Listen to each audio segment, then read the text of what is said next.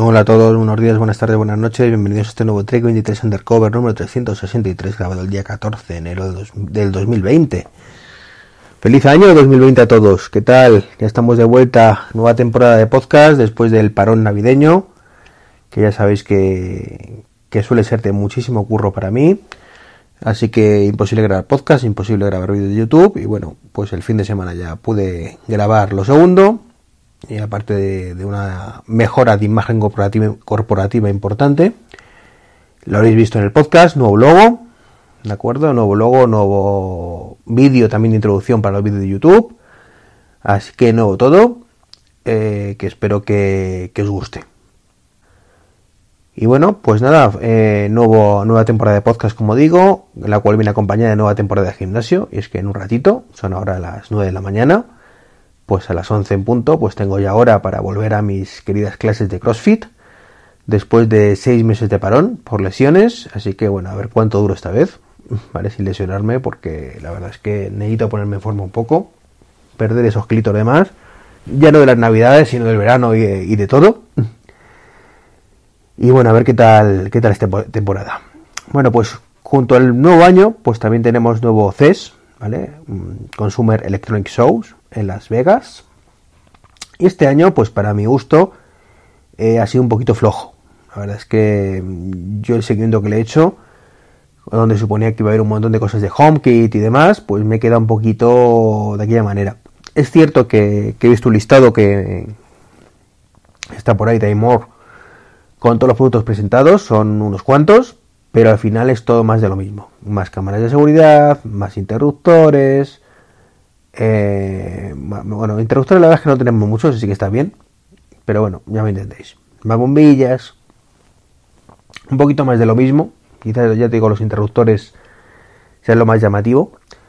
Eh, pero poca chicha, es decir, no hay. Mm, seguimos sin, interruptores para persianas, aparentemente, que, es una cosa que está muy desaparecido. Eh, no sé, las principales marcas tampoco han sacado muchas cosas nuevas. Philips, por ejemplo, ha sacado un montón de luces nuevas, ¿vale? Pero tampoco muy allá. Entonces, bueno, voy a comentaros un poquito lo, lo que más me ha gustado o chocado de este CES 2020. ¿Vale? Pues ya os digo que, que de HomeKit muy poquito. Concretamente, pues eh, dos cerraduras electrónicas. ¿Vale? Ahora, ahora los comentaré, pero antes voy a hablar de, de Samsung. Samsung ha presentado su Samsung Family Hub 3 que es un frigorífico. Sí, un frigorífico exactamente igual que el modelo anterior, que era el Family Hub 2, con novedades importantes en la planificación de comidas. Ahora, por lo visto, las cámaras pues te enfocan en el interior, igual que hacía el modelo anterior, y son capaces pues de con eso deducir un poco lo que hay ahí y decir, bueno, pues como veo que tienes ensaladita y tienes ahí también ketchup, pues como mostaza o vinagre, pues creo que puedes hacerte una buena ensalada como, mostaza, por poner un ejemplo absurdo, ¿no? Eh, que bueno, que puede ser bastante útil. Entiendo que sí. Cuando tenéis un paradar que os gusta casi de todo, bueno, pues estas mezclas que os puede salir de ahí, pues puede ser interesantes. En mi caso, como yo soy un poco de mal comer, ¿vale? Me gustan cuatro cosas. De hecho, como comentaba ayer con unos amigos, en cada restaurante o en cada cadena de restaurantes tengo mi plato. O sea, es así, no, no tengo mucho donde elegir, digo, afortunadamente y por desgracia, porque no tengo que pensar mucho. Pues en este caso a mí tampoco me solucionaría mucho. Pero entiendo que para la mayoría de mortales, pues esto puede ser bastante interesante. Luego también tiene mejoras domóticas con integración de cámaras de seguridad, por supuesto a través del protocolo domótico de, Samsung, el Samsung, Samsung Smart Things, que también puede ser bastante interesante. Y la duda que me, que me corroe a mí es, ¿esto será compatible total o parcialmente con los modelos anteriores? Porque no hay que olvidar que estos cacharritos cuestan unos 6.000 euros más o menos de partida, luego empiezan a bajar, pues tienes ahí por 3.000 en algún momento dado. Pero si no se pueden actualizar, puede ser eh, muy durillo, ¿eh? Porque esto lo compras una vez y te dura 10-15 años. Entonces, bueno, pues conociendo las si fuera Apple no me cabría ninguna duda, pero conociendo las políticas de actualizaciones de Samsung, pues tengo no, no pocas, sino muchas dudas que esto sea actualizable. De hecho, la mejor prueba la tengo en mis propios televisores. Mm, a mí como televisores me encanta Samsung. Mm, es cierto que si tuviera que comprarme un televisor hoy en día, pues probablemente no sería Samsung por el tema de, del HomeKit, Sería un LG probablemente. Pero más allá de eso, mm, Samsung me gusta mucho.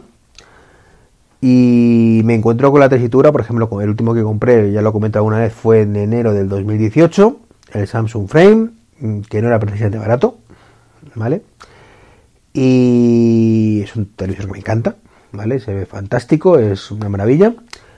Pero eh, como esto lo actualizan de vez en cuando, ¿vale? Te saco el modelo nuevo, este año sí, este año no. Bueno, pues no había modelo nuevo en 2018, era el mismo modelo que el 2017. Y en 2019, pues dijeron, no, no, estos televisores es compatible con AirPlay. Y todos, bien, iba a ser compatible hasta, los del año pasado. Bien, ¿cuáles son los del año pasado? 2018. Y aunque tuvieras a la venta hasta antes de ayer, como ha ocurrido, de hecho, el Samsung Frame que compré yo, porque lo han sustituido ahora, eh, ese modelo es de 2017, con lo cual, aunque esté a la venta, no te lo actualizo. O, pues sí, funciona así Samsung. Eh, por supuesto, el modelo del televisor que tengo en el salón, que creo que es de 2017, de 2016, me olvido completamente de actualizaciones el del dormitorio y la cocina que es del 2013-2014, pues tres cuartos de lo mismo. Entonces, bueno, pues pues ese, esa es una cosa que me preocupa, ¿no? Que me preocupa, que no tengas un, un, sistema de actualizaciones un poquito decente.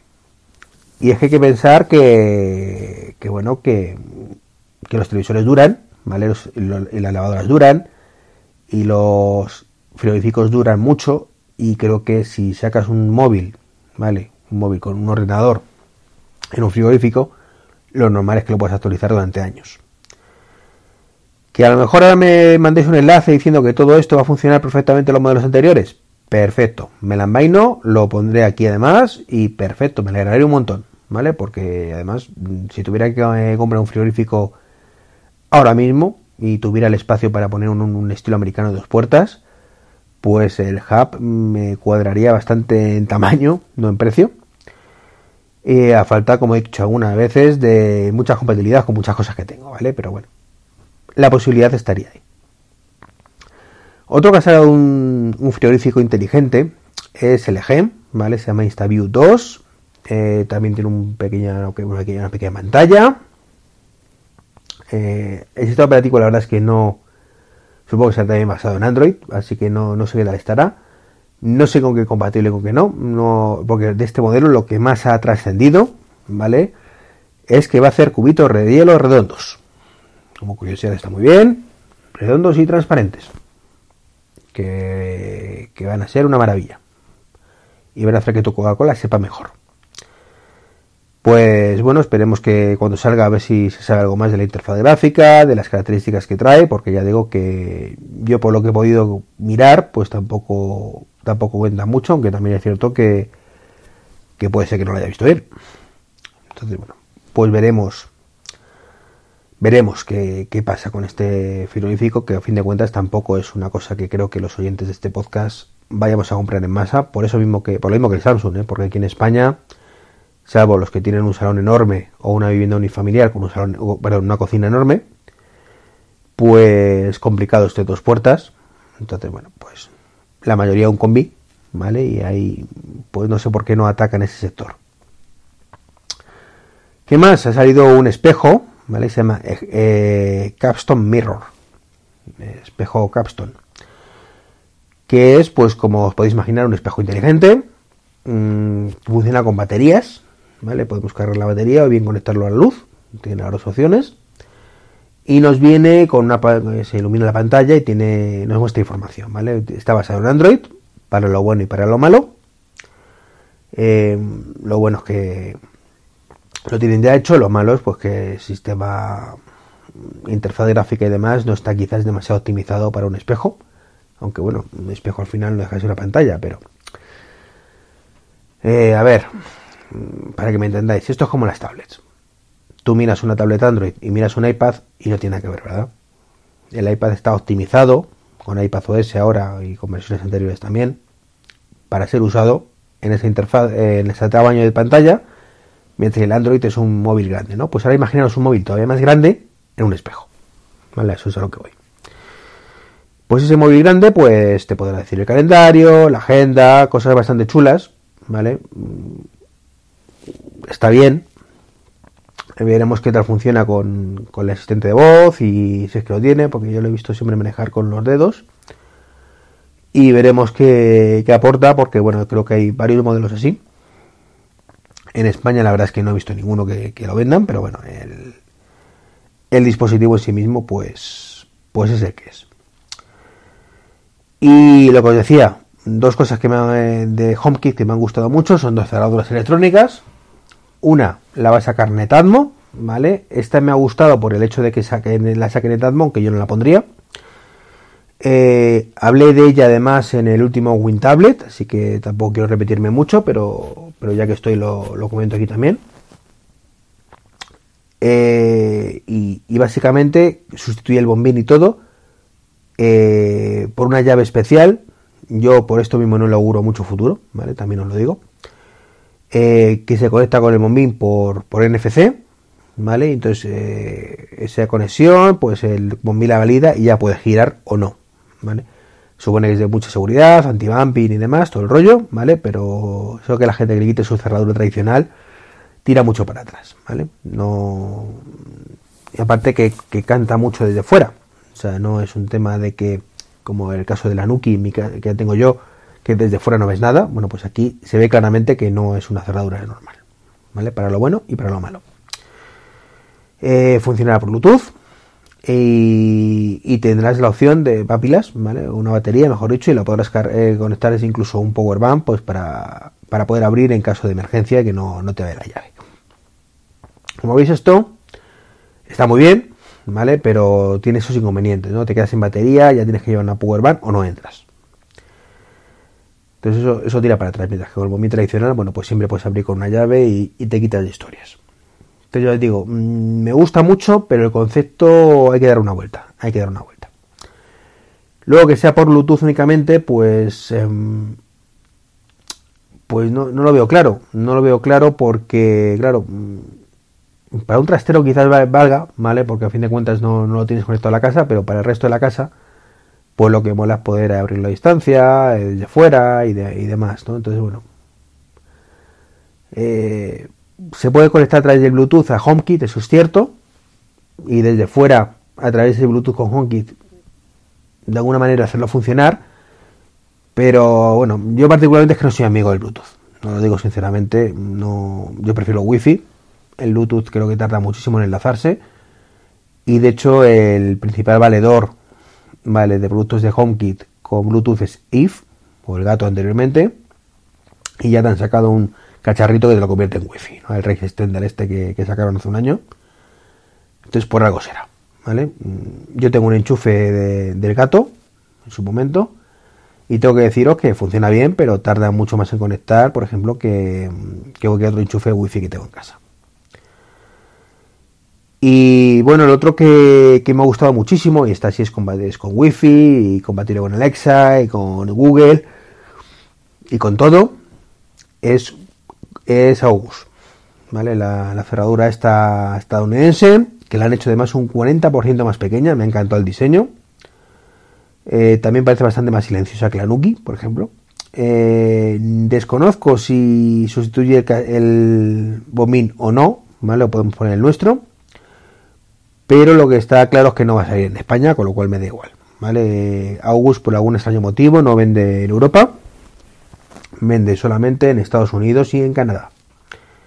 Así que el gozo en un pozo. Eh, echar un vistacillo, ¿vale? a, la, cerradurilla, ¿vale? Porque puede ser mm, bastante interesante, bueno, si vivís en Estados Unidos, evidentemente. Si no, pues ya os digo, la, la de mm, ¿Cómo se llama esto? Me el nombre. Netatmo. Pues es el Red Europa, por supuesto. Pero, pero os digo que es, está bien, pero tampoco es para tirar cohetes. Me gusta mucho por el concepto, pero eso NFC y demás, pero no, no mucho más allá. Y luego es el tema además de que realmente lo que hace el móvil, ¿vale? Porque la batería dura meses, ¿vale? Pero muchos meses. Lo que, lo que he entendido que hace es que no, está motorizada. O sea, no es un tema de que eh, tú desde el móvil le des y se abra automáticamente, te empujes la puerta y se abra. No, no. Tú el móvil haces que, eh, digamos que puedas abrir la puerta. No, no, no, no, lo tengo claro, ¿vale? No quiero tampoco liaros, pero eh, no está motorizada, por lo que he podido ver. ¿Vale? Entonces, bueno, pues... Mm, eh, no sé si me entendéis, ¿vale? Que me he liado yo solo, efectivamente. Y poco más que contaros en este principio de año, invitaros a echar un vistazo al canal de YouTube, ahí tenéis la intro además en los últimos vídeos que he subido, que he subido dos en estos días, uno con los propósitos de año para el canal y otro con un truco muy muy interesante, bueno truco, funcionalidad o como queréis llamarlo, de HomeKit, y es una cosa nueva que han sacado en, no sé, la versión 10.13.2 o 13.2. algo, eh, que es la posibilidad de programar directamente un, cuando tú pulsa, tienes un pulsador, ¿vale? Un, un interruptor pulsador, ¿vale? inalámbrico, como en mi caso, por ejemplo, los que tengo en casa de, de ¿cómo se llama? Que no sale ahora el nombre, de Akara. Bueno, pues que, que tú puses el botón y puedas encender una bombilla, ¿vale? Que eso siempre lo has podido hacer. Eh, o puedes apagarla, algo que siempre has podido hacer, pero lo que no has podido hacer hasta ahora es que si le doy una vez se enciende y si le doy otra vez se apaga. Hasta ahora había que eh, recurrir a truquillos, ¿vale? Como que una vez le enciende y dos veces se apaga, ¿vale? Un clic se enciende, doble clic se apaga. Yo lo tenía así hasta que descubrí esto, que salió ya digo hace, hace muy poquito. O bien, eh, si tenéis todo, pues con la cara, pues la cosa es más sencilla, ¿vale? Pero porque eso sí lo puedes hacer a través de la aplicación de, de, de Xiaomi Mi Home, pero cuando quieres interactuar con otros dispositivos de HomeKit, pues esto ya no, funcionaba, ¿vale? Entonces yo, por ejemplo, tengo un interruptor doble del cabecero, eh, uno enciende y apaga la luz de arriba, como el otro interruptor de arriba, pues si es de Xiaomi, pues si lo tenía puesto, de hecho lo tengo puesto así porque va mejor a través de la aplicación de mi Home, pero el otro interruptor, por ejemplo, me, encendía el cabecero, ¿vale? Con una tira de luces LED que tengo ahí, entonces, bueno, pues eh, hasta ahora, pues un clic lo encendía y doble clic lo apagaba y ahora ya no. Ahora ya un clic lo enciende y un doble clic lo apaga. Perdón, y otro clic lo apaga. Perdón. Así que, como digo, bastante interesante el, tema y os invito a echar un vistacillo. Bueno, pues nada más. Eh, espero que os guste el nuevo logo, ¿vale? Si no, pues si os gusta, decírmelo y si no os gusta también. Eh, he tenido en cuenta eh, los dos diseños que mandé en su momento en Twitter, os puse en Twitter hace mes y medio más o menos. Oye, estoy entre estos dos logos, ¿cuál os gusta más? O hace un mes, no recuerdo cuándo. Uno era una especie de triángulo y el otro como una especie de circuito. Me comentasteis que la mayoría, la mayoría gustaba más el circuito, pero que lo cambié el color a los colores del triángulo que eran más azulados. Entonces, bueno, pues eh, basándome en esas dos cosas, encontré otro diseño que era como una especie de como una vista desde arriba de un cerebro electrónico, ¿vale? Un, circuito en forma de cerebro. Eh, me gustó bastante, entonces eh, lo cambié a azul, ¿vale? Que era el color que me dijisteis, entonces circuito más azul, como me dijisteis, pero bueno. Y creo que, que ha quedado bastante chulo, así que ya me contaréis. Un saludo y hasta el próximo podcast.